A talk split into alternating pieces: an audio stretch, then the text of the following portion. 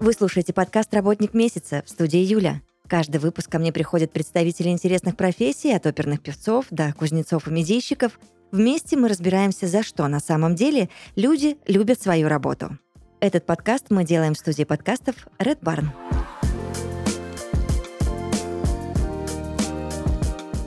Егор Чернецов, а, Android-разработчик и ментор компании Андерсон, сегодня будет отвечать на мои вопросы. Егор, здравствуйте.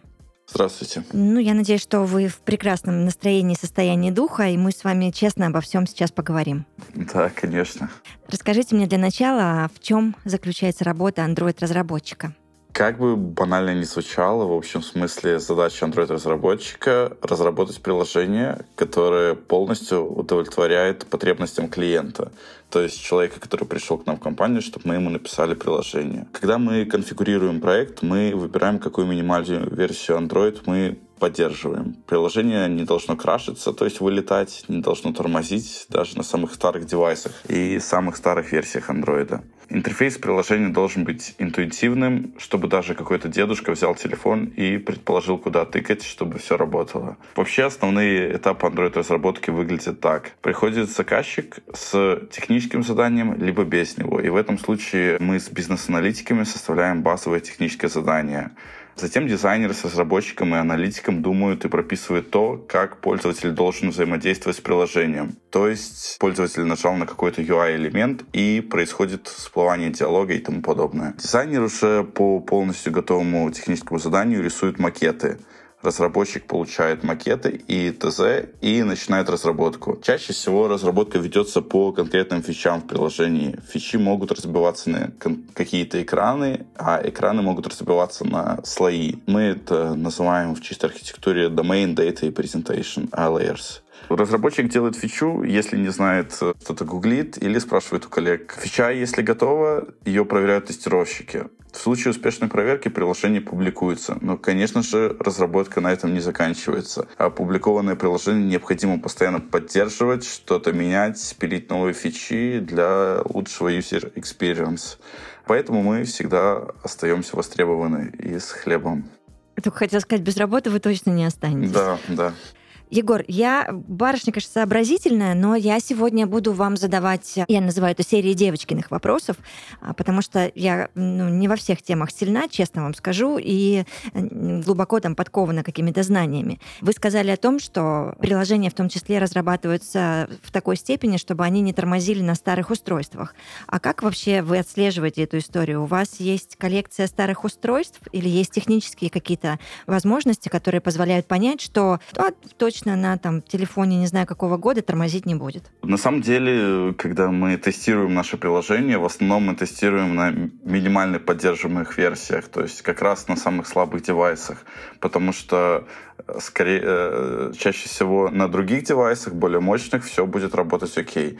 То есть, э, конечно, у нас э, находится какое-то определенное количество девайсов, всех версий, либо мы используем эмуляторы при разработке, используем различные профайлинги, смотрим статистику по отрисовке кадров и так далее, и если все окей, пускаем в прод, если нет, пытаемся что-то оптимизировать, что-то вынести, какие-то фоновые процессы, примерно так это происходит. Ну, круто, теперь понятно. Расскажите мне, пожалуйста, как начать свой путь в профессии разработчика? На самом деле многие задавали мне такой вопрос, как начать писать свои первые программы на Android. Что нужно знать для того, чтобы попасть в свою первую работу и то есть стать джуниор-разработчиком? На самом деле на старте может быть несколько случаев кандидатов. Лучшая ситуация, когда кандидат знает какую-то другую сферу программирования и хочет уйти в Android. Худшее, он не знает ничего. Я думаю, стоит рассмотреть худшую ситуацию, где человек без бэкграунда, без языка хочет попасть э, в Android-разработку. Да, давайте. И я думаю, что с текущей ситуацией на рынке каждый может достичь какого-то уровня при должных усилиях и желании. Даже человек, который не знает английский, он, конечно, он может попасть на какой-то российский проект. И сейчас их на самом деле довольно много. Минимально нужен английский на уровне чтения документации Когда мы учим какой-то иностранный язык, нужно научиться читать, писать и говорить на нем. Также и с языками программирования.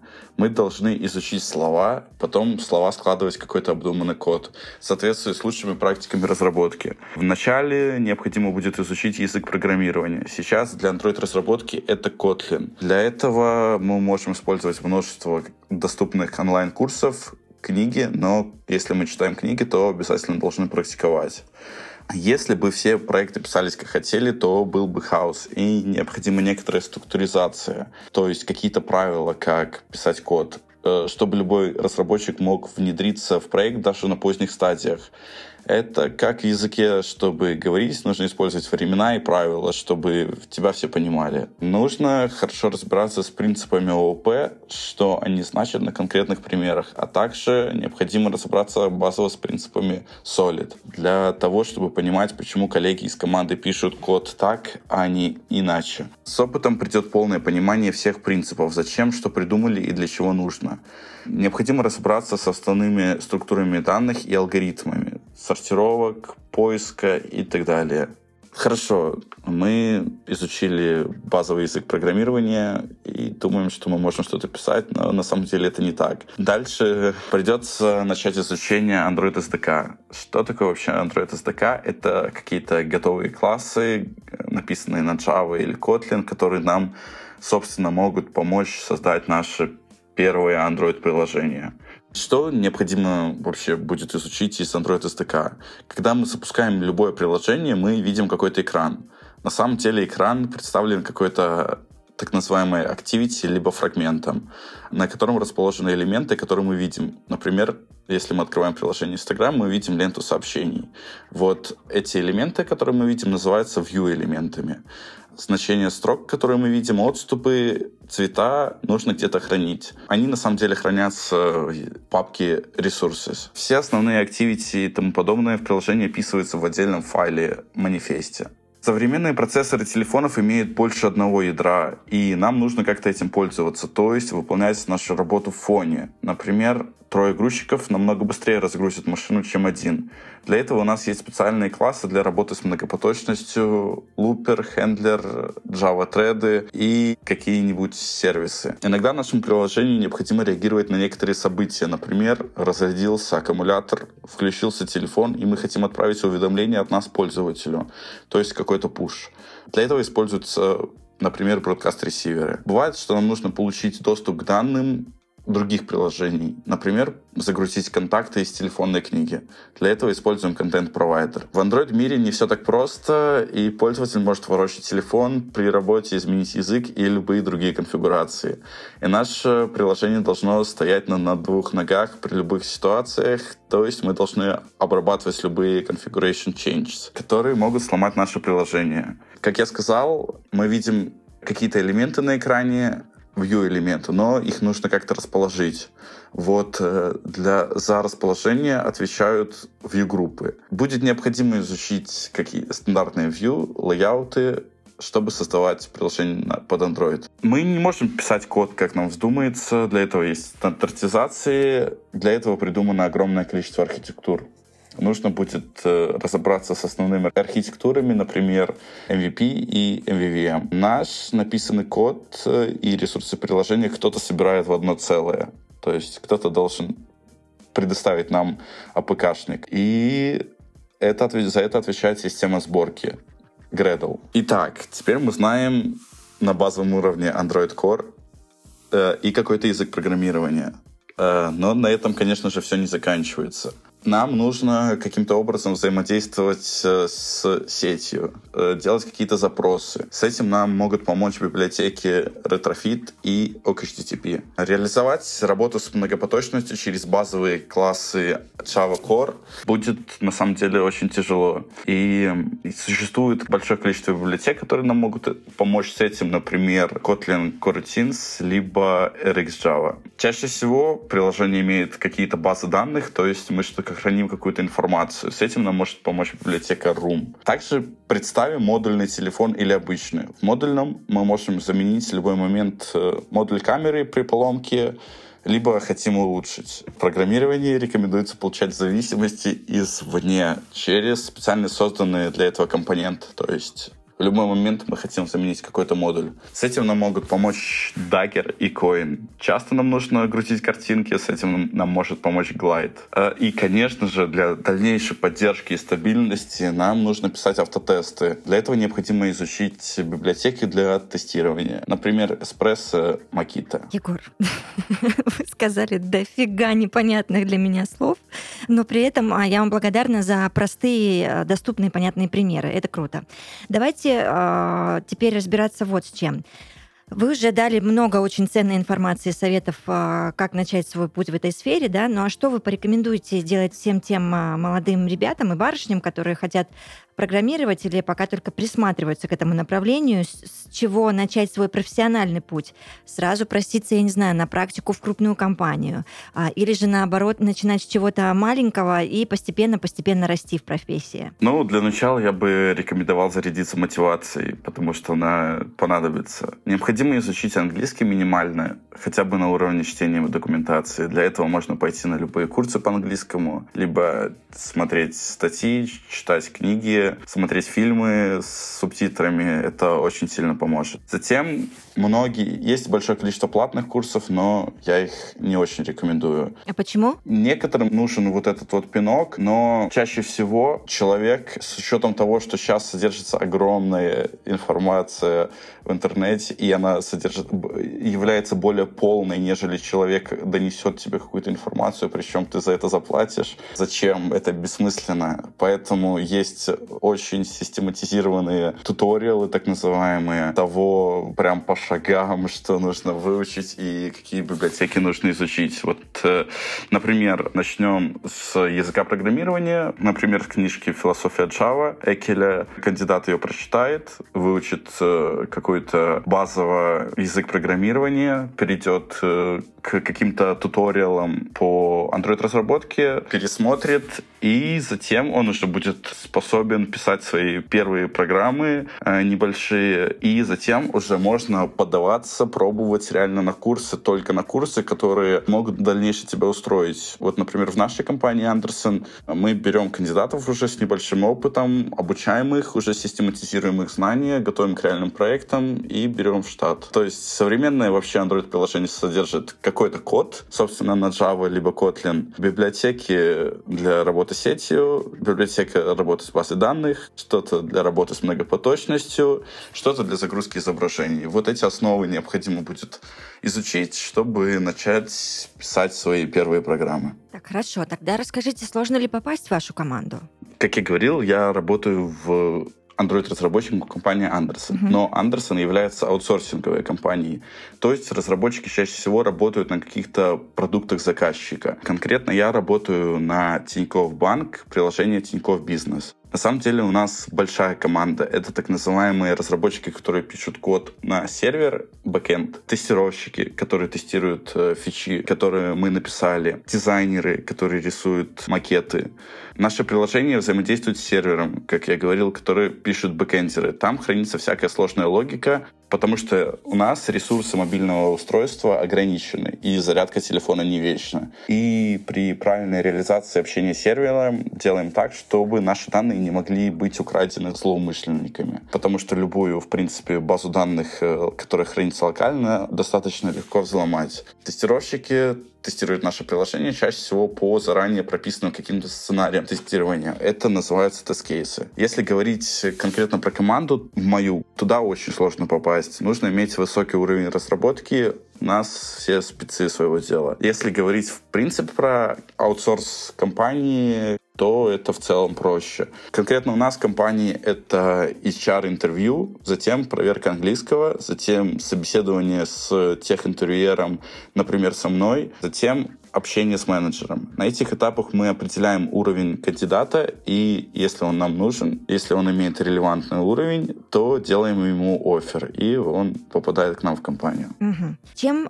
джуниор столкнется в реальной работе? Можете рассказать? Конкретно расскажу скорее про аутсорс компании. А, в аутсорс компаниях чаще всего бывает несколько видов проектов, а именно аутстаффинг, вы попадаете на проект какого-то заказчика, у него чаще всего уже есть своя команда разработчиков, и на усиление команды они ищут разработчиков у компании, которая предлагает помощь своим сотрудникам. Для этого скорее всего, вам нужно будет пройти несколько этапов собеседований в ту компанию, в которую вы проходите, и, может быть, решить какие-то практические задачи, скриминги и так далее. Второй вариант — это приходит заказчик, у которого уже есть написанный проект, который приносит уже какую-то прибыль его бизнесу, но у него нет своей команды разработчиков, и он решает каким-то образом улучшить приложение. То есть оно было написано, например, раньше, какое-то время существовало, понял то, что оно работает, и хочет каким-то образом его улучшать. Что-то, может быть, менять, ну, добавлять новые фичи.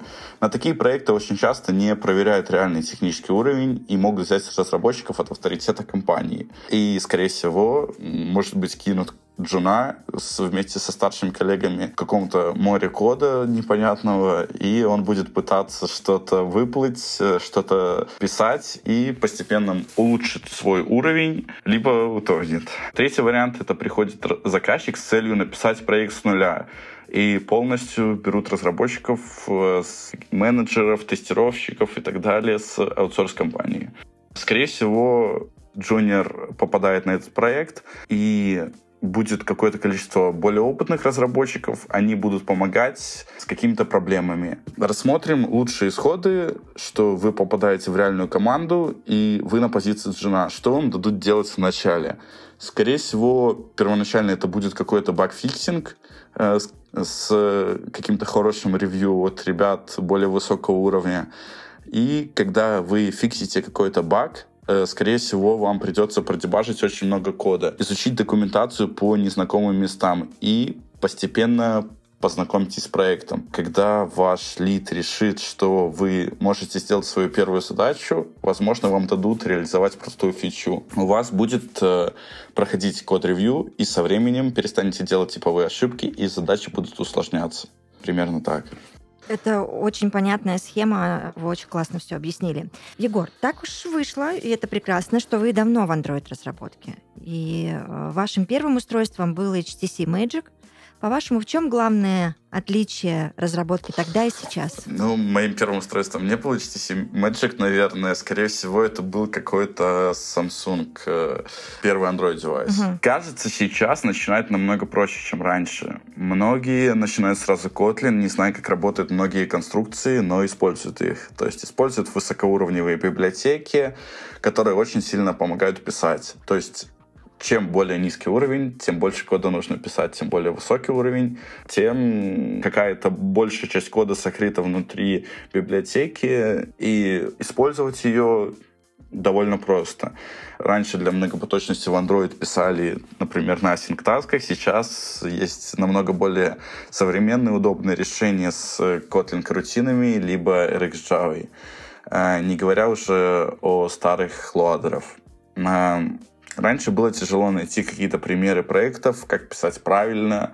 Сейчас есть уже огромное количество проектов, лучших практик и многое другое. То есть э, сейчас, на мой взгляд, Android-разработка сильно развилась и стала в какой-то степени проще для старта. Однако в последующей работе, скорее всего, придется разобрать некоторые деприкейты технологии. То есть все равно, скорее всего, э, в какой-то момент кандидаты будут изучать то, что когда-то изучали мы. Можно расскажу вам одну историю? Ну, вы поймете вообще, к чему я веду и зачем этот уточняющий вопрос. Я тысячу лет э, проработала на радио. Там, допустим, еще в 99 году техническое оснащение студии было совсем другим, нежели студия в 2021 году. И вот молодой ведущий из 2021 года, он бы не вывез вообще все те обстоятельства, которые были вот в том 99 году.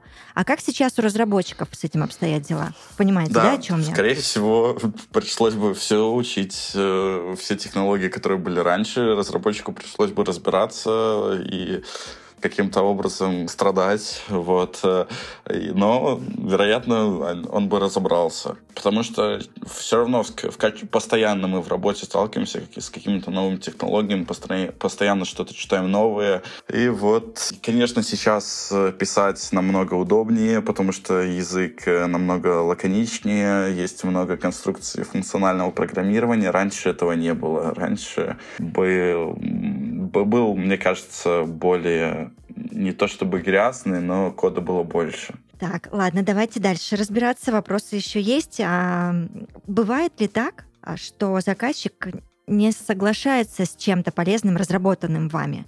А, ну, потому что это, там, например, расходится с интересами компании. Что вы делаете в таких случаях? Да, конечно, бывает. Например, есть какая-то... Бывают технические задачи. Например, часто на проектах не пишут автотесты, но на это нужно выделить иногда 80% бюджета от написания самого функционала. То есть далеко не все на это пойдут.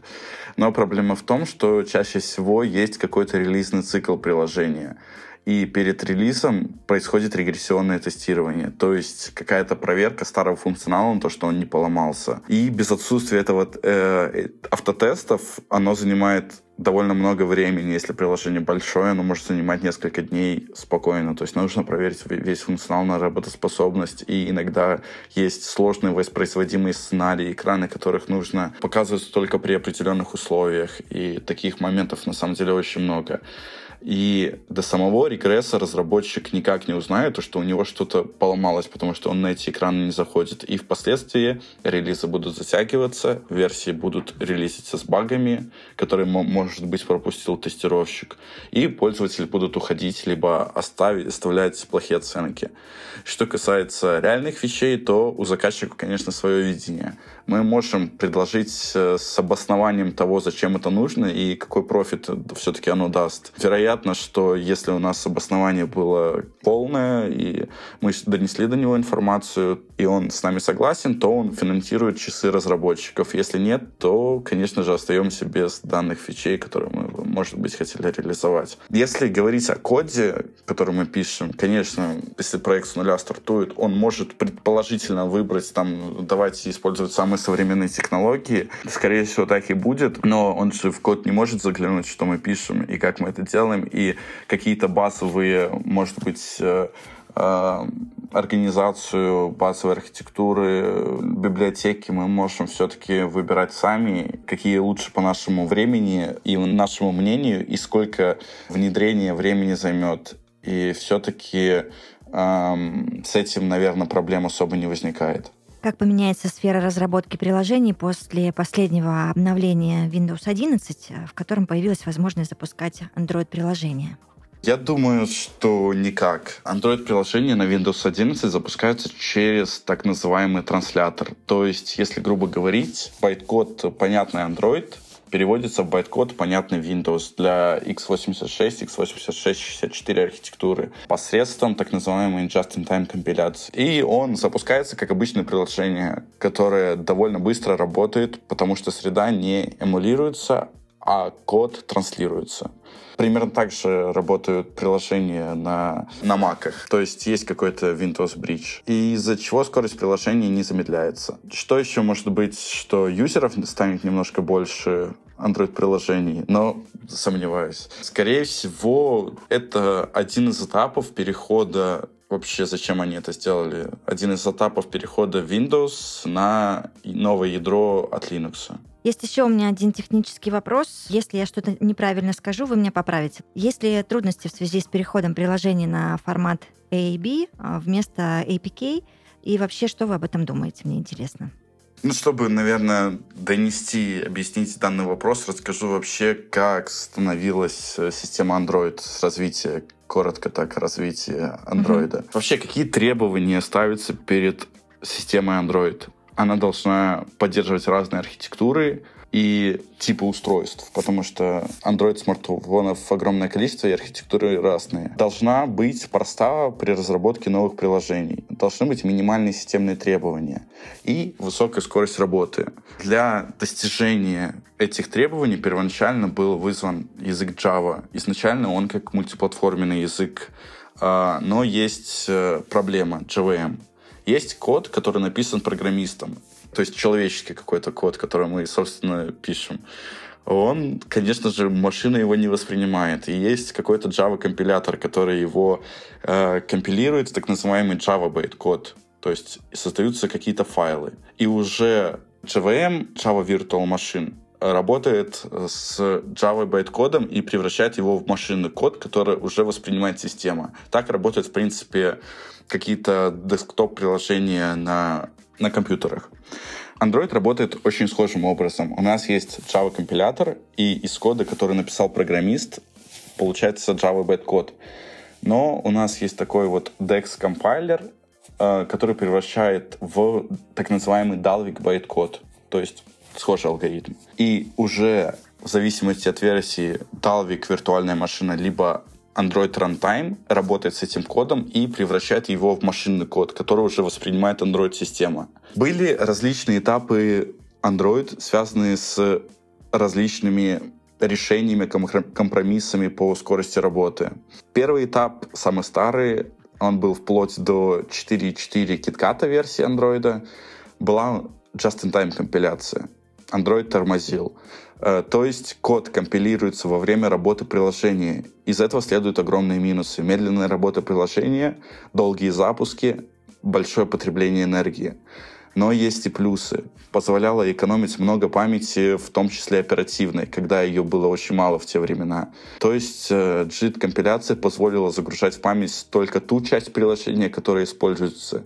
И были возможности оптимизации. Скомпилированный код можно было записать в кэш. Затем следующий этап был, появился Android Runtime. А, Android стал потреблять меньше. Там ahead of time компиляция, то есть Android Runtime стала компилировать приложение до запуска, во время установки. Все стало работать шустро, приложения быстро запускались, не было подлагиваний во время выполнения, но были минусы. Очень сильно увеличился вес приложений, увеличилось время установки приложений, и при каждом обновлении, если помните, то при, приходилось долго ждать, пока обновятся все приложения. Но Google пересмотрели и поняли, что пользователи редко используют больше 10 приложений.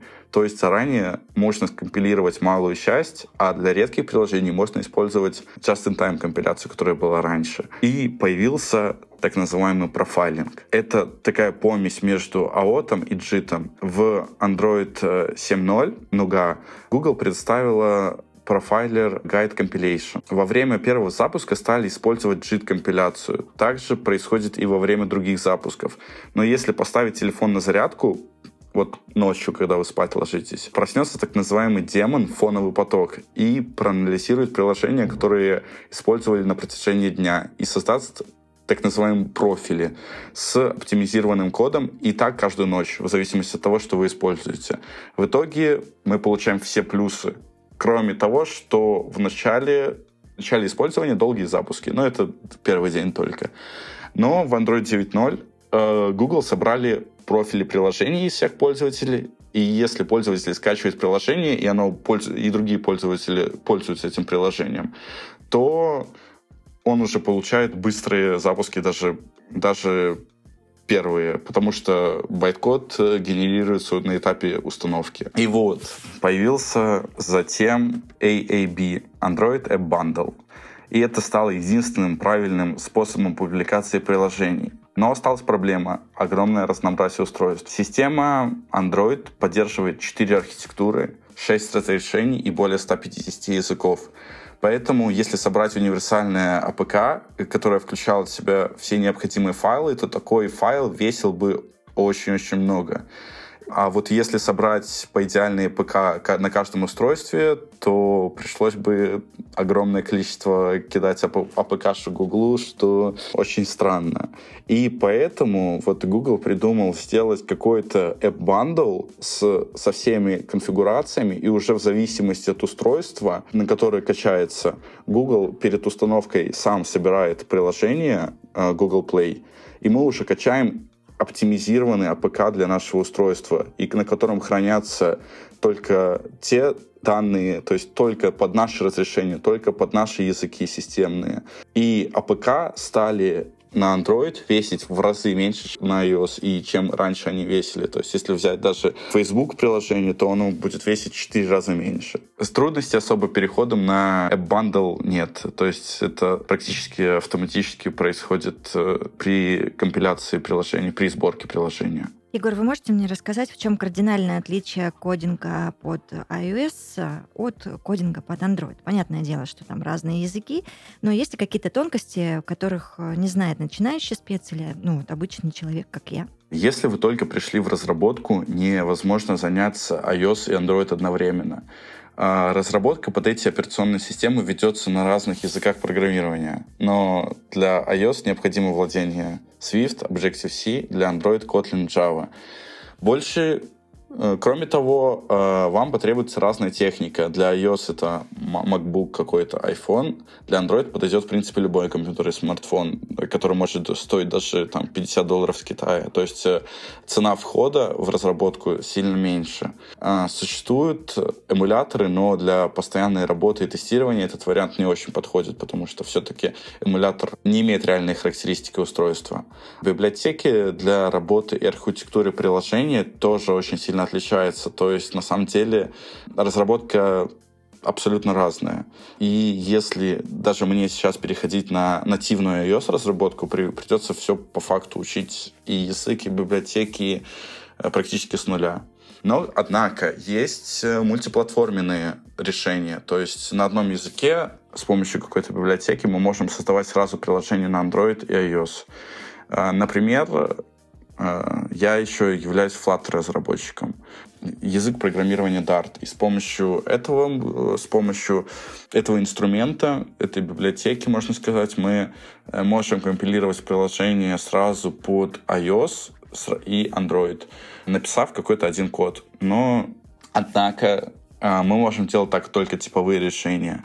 Если у нас есть какие-то особенности, скорее всего, нам придется код писать нативно. То есть тот же код на Java и тот же код на Swift, в зависимости от платформы. А, у меня еще осталось к вам пара вопросов. А что в компании Андерсон а, делает ментор? Какие функции на вас возложены? Я являюсь ментором в двух направлениях. То есть я веду интенсив. То есть мы читаем лекции, даем задания, даем в конце какой-то курсовой проект, и кандидат проходит итоговое собеседование техническое, в зависимости от того, как он прошел, как он выполнил курсовой проект, он попадает в так называемую лабу. В лабе он выполняет какой-то внутренний проект для обучения в компании. Он уже почти на коммерческом проекте и уже понимает то, как надо писать, э, как происходит взаимодействие с командой. Затем он проходит собеседование каким-то заказчиком, и в случае успеха он попадает в, ну, на какой-то коммерческий проект. И расскажите мне, о чем мечтает разработчик чем мечтает. Э, ну, такой тяжелый вопрос. На самом деле у всех мечты разные, у всех цели разные. Кому-то просто нравится тот результат, который он получает, когда он создает приложение, и пользователи им пользуются. Кто-то приходит, э, в принципе, в нашу сферу из-за того, что ну, она востребована, там неплохо платят, э, и, может быть, кто-то мечтает о, о доме, о яхте, не знаю, что-нибудь такое. Если говорить обо мне, то, то, наверное, тяжело сейчас дать конкретный ответ, что о чем мечтает. Хорошо, Егор, а скажите мне, пожалуйста, есть ли какой-то вопрос, который я не задала, но вы бы очень хотели на него ответить? Ну, на самом деле, мне кажется, поговорили о довольно многом дали вводный курс, и с этими знаниями, в принципе, можно начинать изучать э, и попадать на свои первые работы на первую свою должность. Вас очень интересно было слушать, правда. И я вам благодарна за этот диалог. А, Егор Чернецов, Android-разработчик и ментор компании Андерсон в подкасте «Работник месяца». Спасибо вам огромное, удачи. Спасибо. До свидания.